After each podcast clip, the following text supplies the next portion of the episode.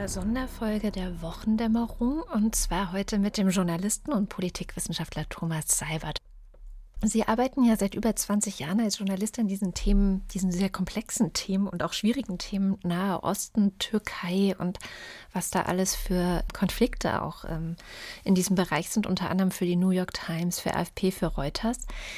Sie leben am Bosporus, also in der Türkei, wieder, wenn ich das richtig mitbekommen habe. Ist es auch wegen Ihrer journalistischen Arbeit, weil man da vielleicht mehr mitbekommt als jetzt hier in, ich bin gerade in Berlin? Also ich bin mit Unterbrechungen seit 20 Jahren hier in der Türkei. Zwischendurch war ich mal zwei Jahre Korrespondent in den USA und äh, bin dann wieder zurückgekehrt. Dann hatte ich noch ein kleines, unfreiwilliges Zwischenspiel äh, außerhalb des Landes, weil die türkische Regierung mir hier die Presseakkreditierung verweigerte ähm, zwischendurch. Aber ansonsten bin ich im Grunde genommen seit 20 Jahren hier.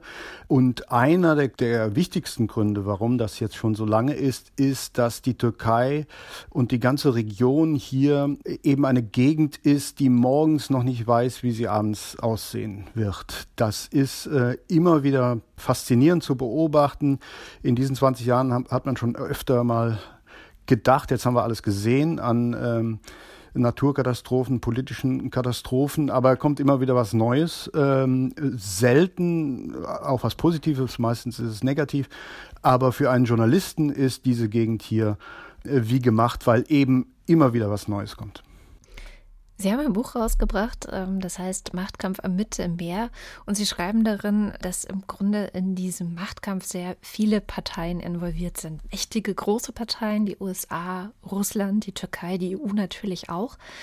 Andererseits wird aber auch in dem Buch sehr deutlich, dass es eben nicht der eine Konflikt ist oder der eine äh, Ort oder Sie sprechen ja von Brandherden, ähm, um den es da geht, sondern es gibt ganz, ganz viele Brandherde. Um vielleicht so ein bisschen einen Einstieg zu schaffen, der nicht komplett ähm, zerfasert, was ist denn das Gemeinsame dieser Brandherde, dass Sie dann doch unter einem Titel, nämlich Machtkampf im Mittelmeer, das Ganze zusammenfassen konnten? Das Gemeinsame ist, dass diese verschiedenen Konfliktlinien sich jetzt in unserer Zeit treffen. Das sind zum Teil Entwicklungen, die seit Jahrzehnten oder teilweise auch seit Jahrhunderten laufen, äh, die aber oft äh, nebeneinander herliefen, ohne viel äh, miteinander zu tun zu haben. Aber in den letzten Jahren kommt es immer mehr zu einem Zusammenfluss dieser Konfliktlinien. Immer mehr Sachen treten miteinander in Kontakt, treten teilweise in einen unheilvollen Kontakt und diese, dieser Problemwust ist dadurch immer, immer schwieriger auch für die Politik zu lösen. Und das macht das Entscheidende im Moment aus. Also so eine Art äh, Gleichzeitigkeit, die da zu beobachten ist, aber eben auch ähm, komplexes Zusammenspiel. Sie sagen ja, es gibt einen Machtkampf und es ist ein Machtkampf am Mittelmeer. Ich habe gerade schon gesagt, es gibt verschiedene Parteien, die involviert sind, die USA, Russland, die Türkei. Können Sie kurz versuchen, ich weiß, es ist ähm, völlig äh, zu wenig Zeit und kurz kann man das sowieso nicht machen. Sie haben ein ganzes Buch drüber geschrieben, aber welches sind die wichtigsten Parteien und was sind eigentlich deren Interessen? Also was ist sozusagen der Preis ähm, für denjenigen, der diesen Machtkampf gewinnt, in Anführungszeichen? Also es geht wie immer in der internationalen Politik um Einflusszonen, teilweise um Gebietsansprüche, einfach um Einfluss. Eine der wichtigsten Entwicklungen, die, die begonnen hat, ist der strategische Rückzug der USA aus dieser Gegend. Ähm, damit geht eine amerikanische Politik zu Ende, die ein halbes Jahrhundert diese Gegend äh, dominiert hat. Die USA ähm, orientieren sich seit Obama immer stärker in den pazifischen Raum. Der neue Großkonflikt äh, mit China fordert da die Aufmerksamkeit der Amerikaner. Wenn man sich jetzt mal anschaut, wie das bei, bei Biden äh, aussieht, dann sieht man zum Beispiel, dass in Bidens Wahlprogramm der Nahe Osten der aller, allerletzte Abschnitt im aller, allerletzten Kapitel war. Das heißt also, die Amerikaner sind hier auf dem Weg nach draußen mit natürlich vielen Abstufungen. Äh, nach wie vor sind die Amerikaner sehr involviert im Nahen Osten. Sie verhandeln mit den Iranern und so weiter und so fort. Aber strategisch gesehen befinden sich die Amerikaner auf dem Rückzug. Das wiederum schafft ein Vakuum, in das verschiedene Akteure hineinstoßen wollen. Da ist zum Beispiel Russland, das äh, seinen jahrhundertealten Traum von einem Zugang zum, zum Mittelmeer verwirklichen will äh, durch sein Engagement in Syrien, in Libyen durch die Partnerschaft mit der Türkei in, in einigen wichtigen Fragen. Da ist aber auch die Türkei, die sich selber umdefiniert hat und diese Neudefinition fällt eben in diese Zeit, in der die Amerikaner einen Platz für diese Neudefinition lassen. Nämlich die Türkei sieht sich nicht mehr als treuer Verbündeter des Westens, sondern äh, sie sieht, sieht sich als eigenständige Regionalmacht, die bei den Großen am Tisch sitzen darf und da mitspielen kann. Ähm, gleichzeitig geht die die Ära des Öls allmählich zu Ende. Das bedeutet, dass ähm, einige der, der Ölländer nicht mehr so reich sind, wie sie mal waren. Da, damit brechen soziale ähm, Konflikte auf, die bisher unter dem Deckel gehandelten werden konnten, dadurch, dass man der eigenen Bevölkerung ein Minimum an Wohlstand und Stabilität äh, sichern konnte. Das, das, dieses äh, bricht allmählich zusammen. Da, hinzu kommt eine demografische Entwicklung in der Region, diese äh, unglaublich junge und dynamische Region äh, braucht nach Angaben der Weltbank in den nächsten Jahrzehnten ungefähr 300 Millionen Arbeitsplätze, um die Leute in Lohn und Brot zu halten. Darauf sind äh, die Systeme überhaupt nicht vorbereitet. Ähm, diese jungen Leute sind sehr technikaffin, sie können mit dem Handy umgehen, äh, mit dem Internet umgehen, das können viele von diesen alteingesessenen Machteliten nicht so gut. Dieser Druck wird auch nicht nachlassen. Äh, dieser Druck steht auch teilweise hinter dem arabischen Frühling, der steht teilweise hinter der äh, Migrationskrise, die, die Europa erschüttert hat. Und äh, so sehen wir, dass ganz, ganz verschiedene Faktoren hier zusammenfließen.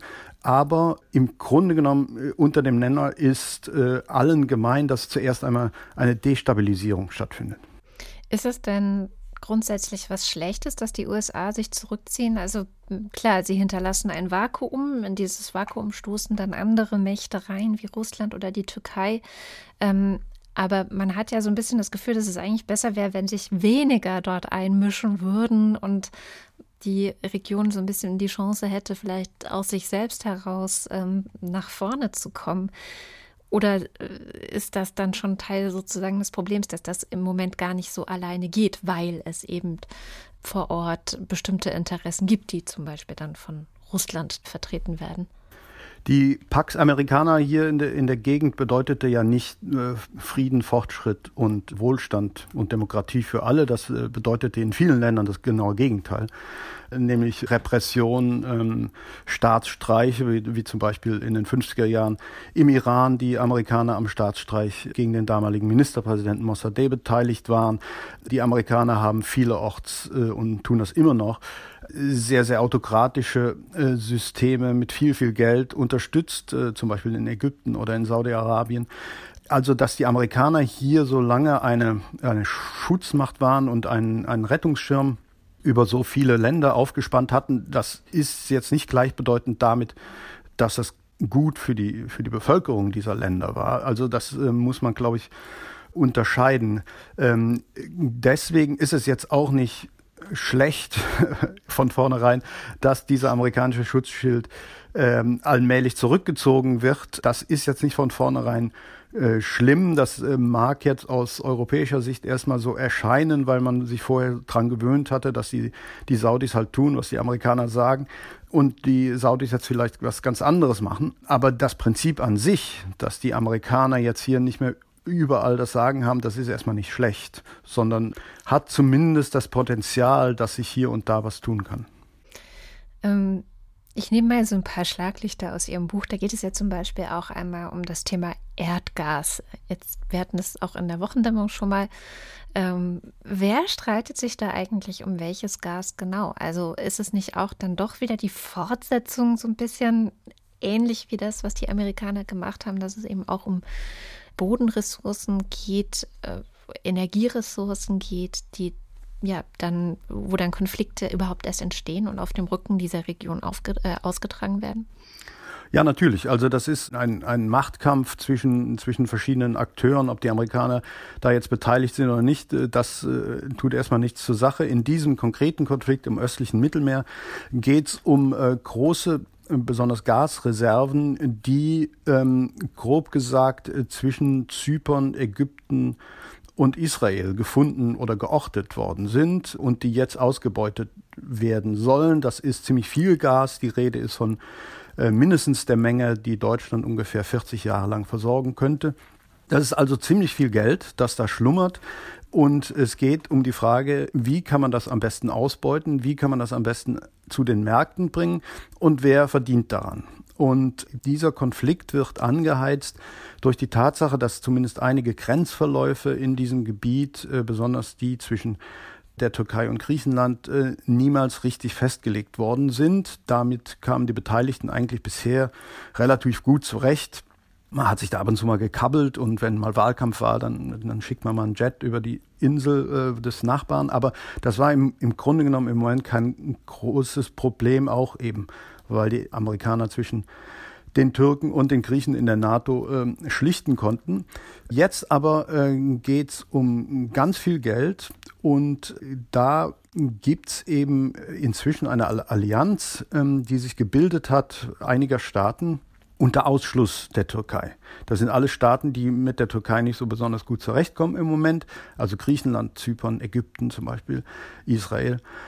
Die möchten das gerne, äh, dieses Gas ausbeuten und dann über eine äh, Pipeline, die unter, unter Wasser verlaufen soll, ähm, Richtung Westeuropa pumpen. Die Türkei möchte gerne ein, ein, Stück vom Kuchen abhaben und macht deswegen ein, ähm, hat in die, hat im vergangenen Jahr eine, mit einer regelrechten Kanonenbootpolitik äh, Druck gemacht, hat also Erkundungsschiffe, Gaserkundungsschiffe in dieses in umstrittene Seegebiete geschickt mit militärischer Begleitung. Da kamen sich auch griechische und türkische äh, Fregatten gefährlich nahe. Dieser Konflikt ist im Moment ein wenig eingefroren, weil die Türken auf äh, Druck der EU hin ihre eigene Erdgassuche erst einmal eingestellt haben. Außerdem hat die Corona-Pandemie dafür gesorgt, dass äh, die äh, Gaserkundungen zum Beispiel um Zypern herum jetzt erst einmal eingestellt wurden, weil äh, es eh zu viel Erdgas auf dem Markt gibt und im Moment keiner das Zeug haben will. Also insofern sind wir im Moment in so einer Zwischenphase, die aber äh, nicht unbedingt anhalten äh, wird, weil die, die Konflikte, die hinter diesem Streit um das Gas steht, nach wie vor ungelöst sind.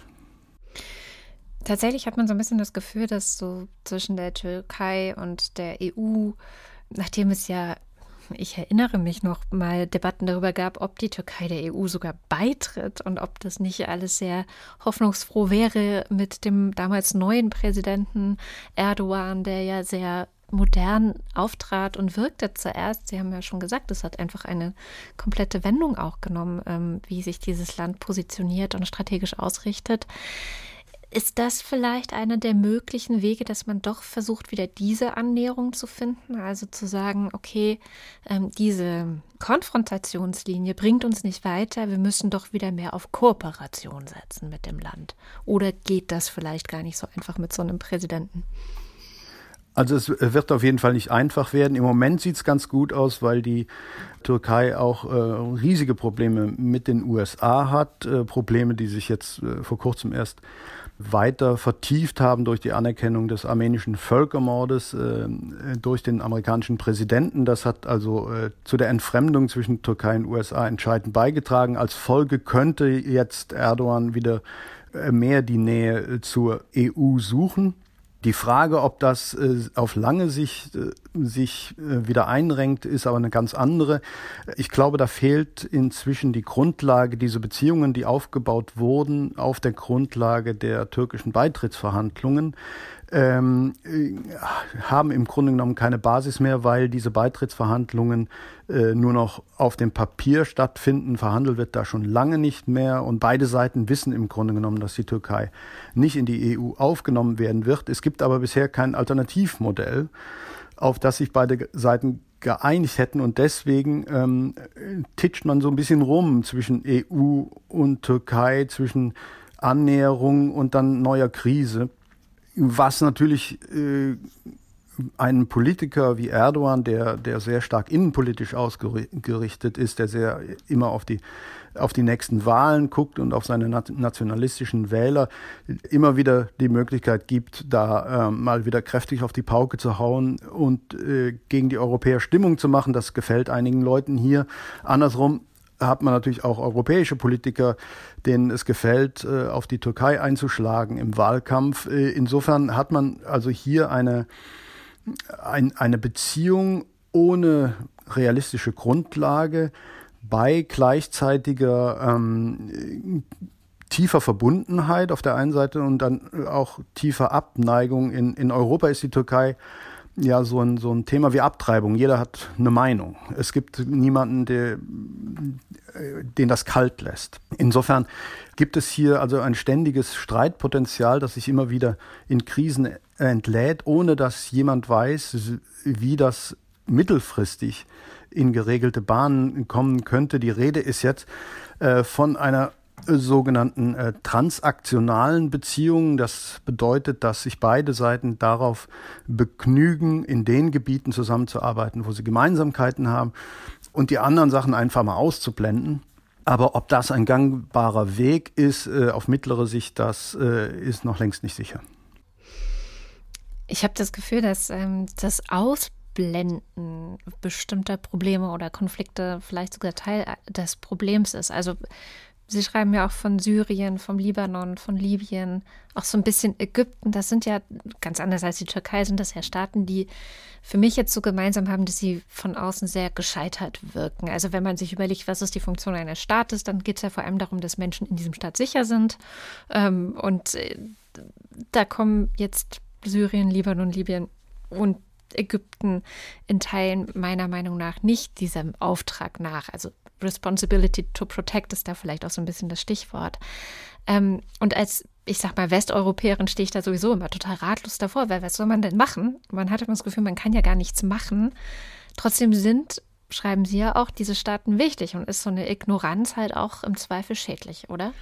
Genau, die ist schädlich und das äh, beste Beispiel dafür ist, ist der Syrien-Konflikt und die europäische Haltung dazu. Ähm, die Europäer haben äh, es nie geschafft, eine äh, wirklich inhaltlich substanzielle Politik äh, hinsichtlich des Syrien-Konfliktes zu finden. Sie haben in den ersten Jahren so getan, als gäbe es diesen Konflikt überhaupt nicht und haben es im Grunde genommen äh, hinterher der Türkei überlassen, den Türsteher zu spielen und das dann auch formalisiert im, im Flüchtlingsabkommen von 2016.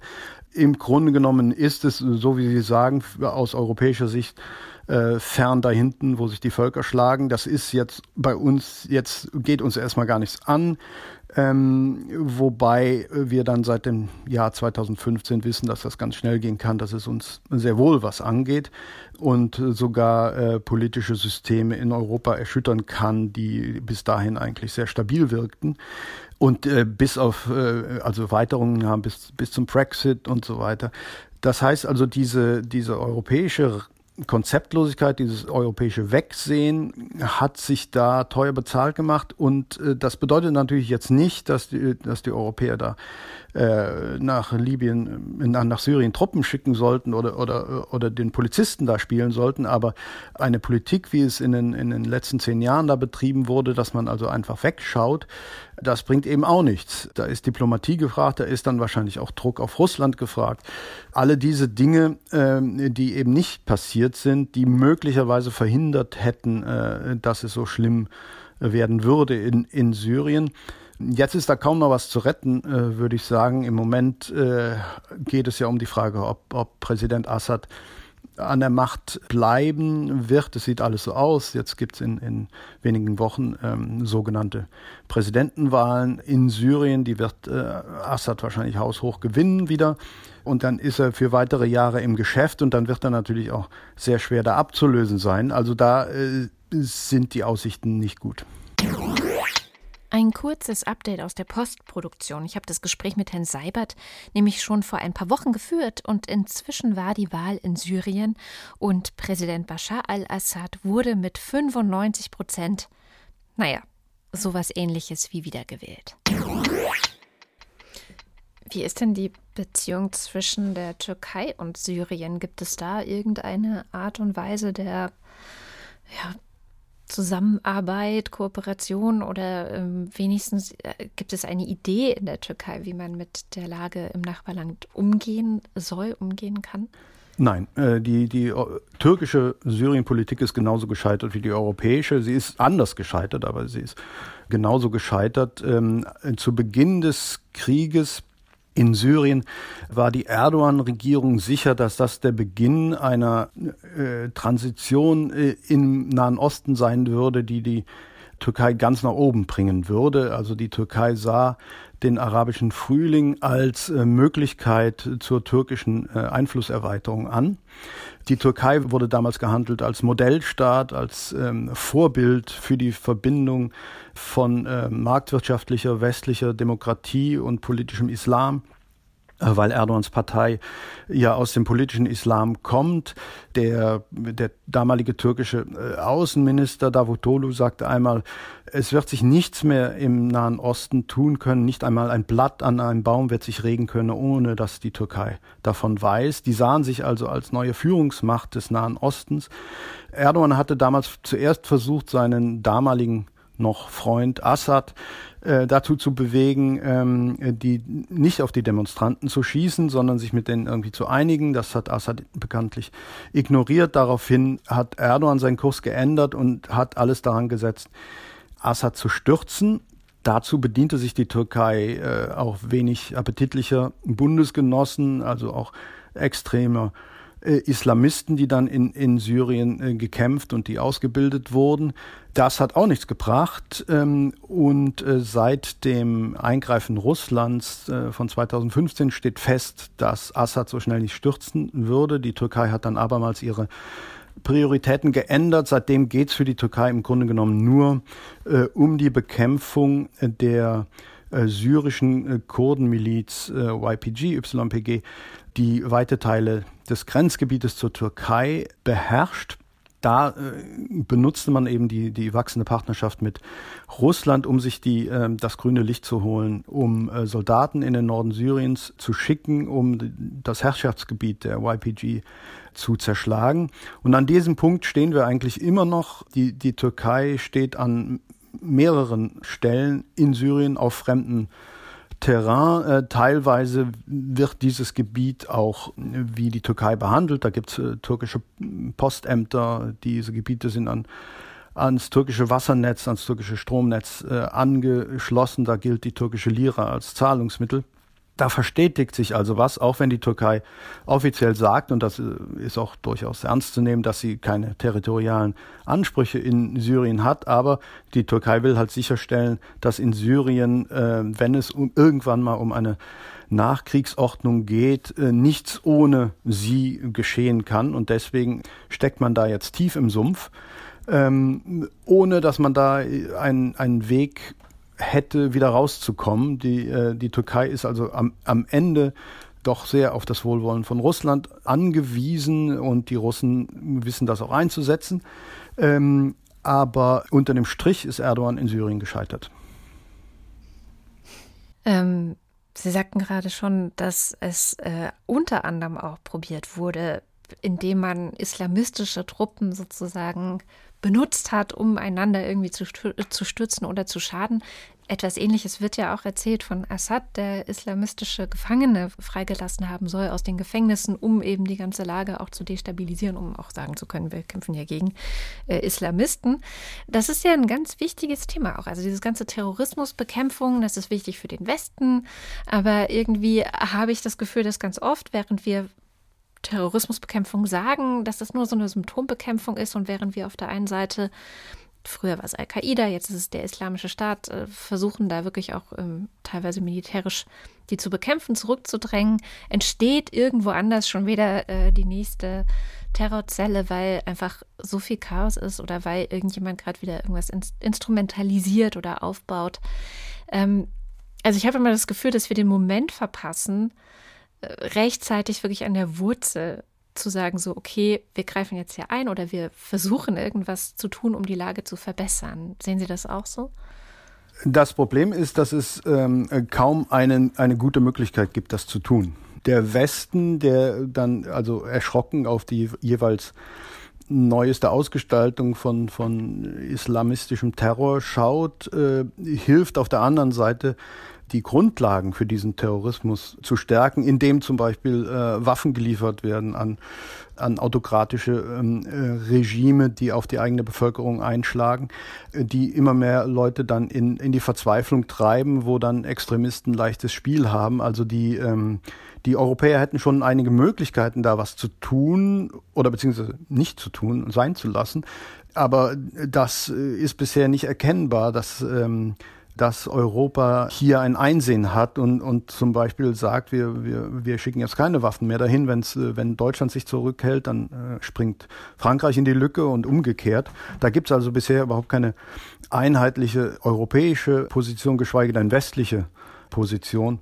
Ähm, ich glaube, man macht sich da viel zu wenig Gedanken darüber, woher sich dieser Extremismus äh, speist, denn es ist ja nicht so, dass, dass Leute da ähm, praktisch ein, ein Extremismus-Virus irgendwie auffangen und dann wie ferngesteuert durch die Gegend laufen, sondern das sind äh, konkrete soziale, wirtschaftliche äh, Faktoren, die, die viele Leute in die Verzweiflung treiben, so dass sie nichts mehr zu verlieren haben, dann äh, sehr empfänglich sind für harte Botschaften.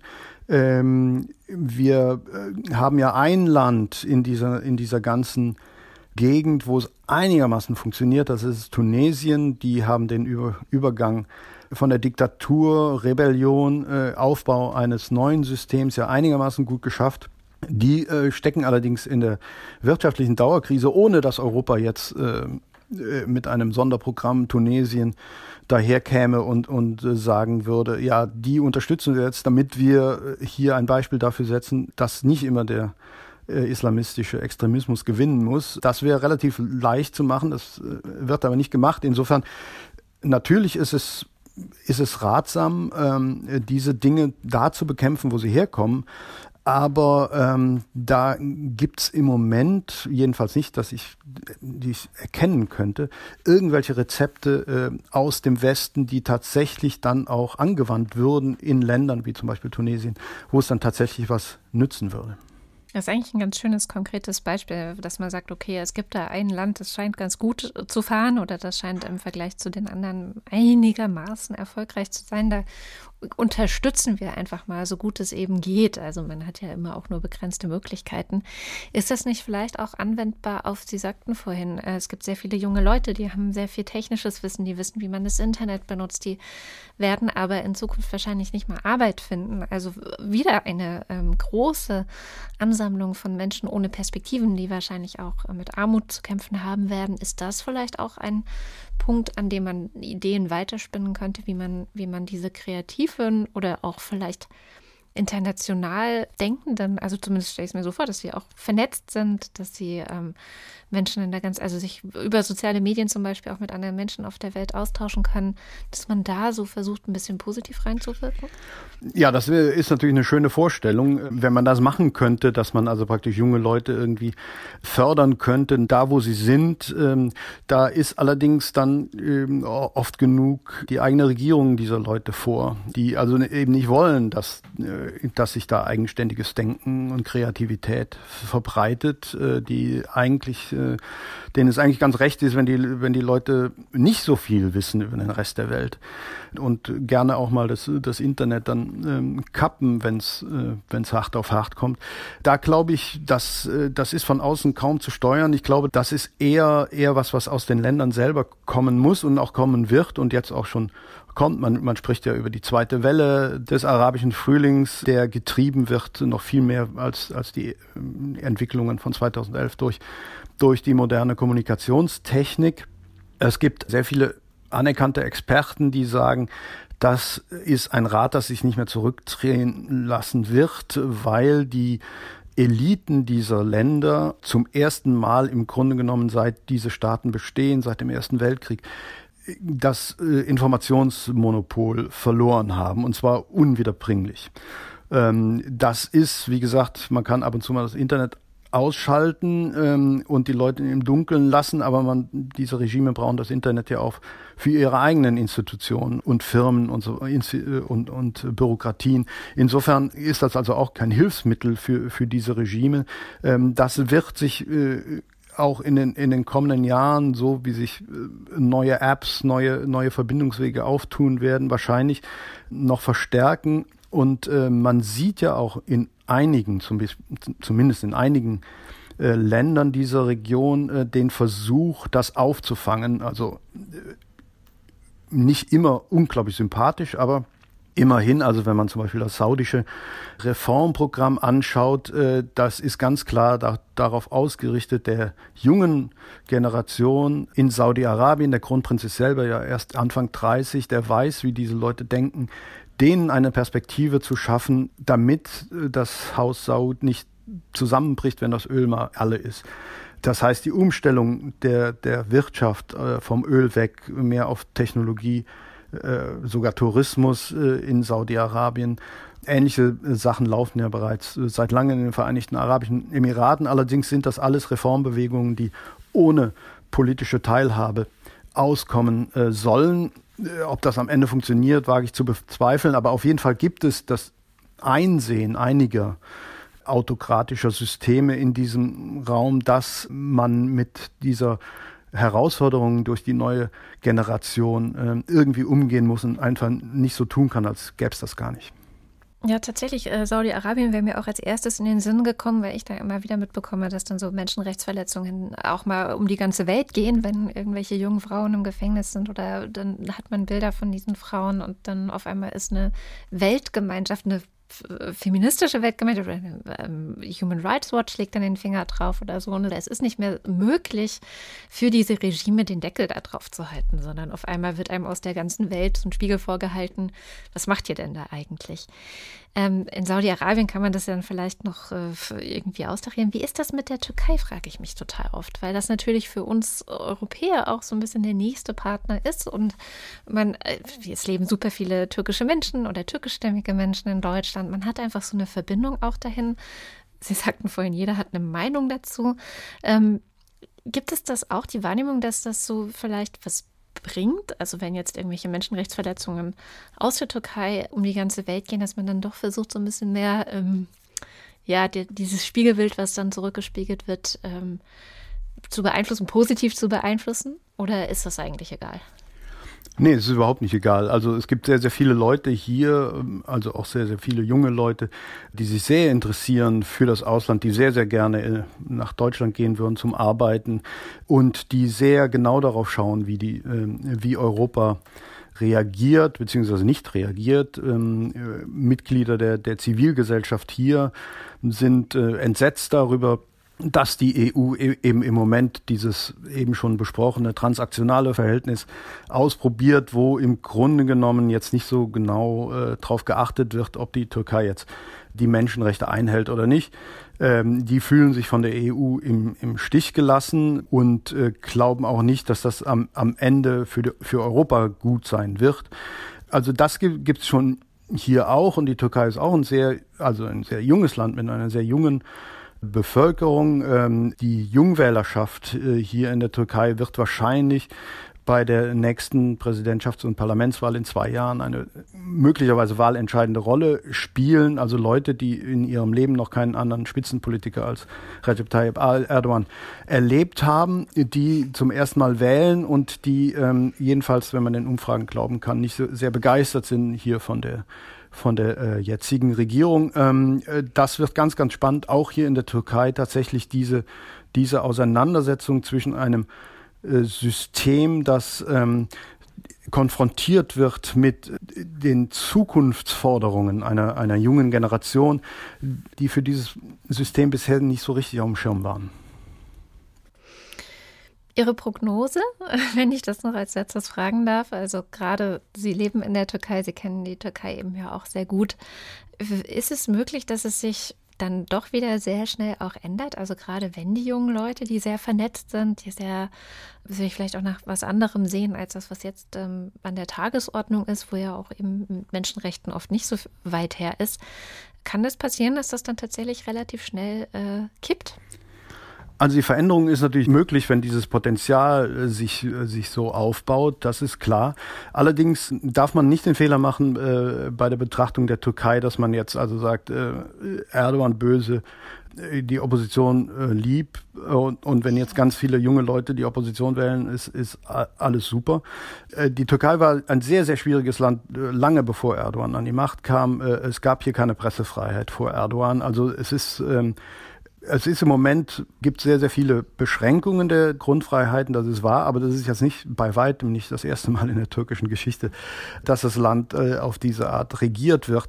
Insofern äh, ist es auch nicht automatisch jetzt ähm, äh, super, wenn, wenn sich bei der nächsten Wahl eine neue Regierung bildet, die ist möglicherweise nicht reformfreudiger als, als diese jetzt. Also das, das, äh, das, davor würde ich warnen, da jetzt einfach diese, diese Gleichung aufzumachen.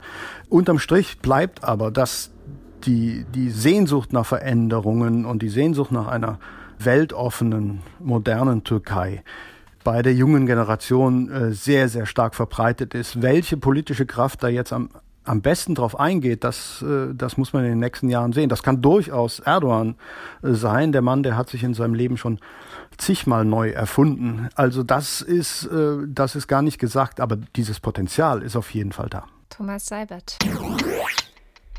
Und wenn ihr jetzt denkt, boah, voll spannend, was der Mann alles zu erzählen hat, was der weiß mit seinen 20 Jahren im Bosporus leben und arbeiten und berichten und sich das Ganze anschauen, dann schaut doch mal in sein Buch. Es heißt Machtkampf am Mittelmeer, erschienen bei CH Links. Das war's für diese Bonusfolge der Wochendämmerung. Die nächste reguläre gibt's morgen wieder. Bis dahin.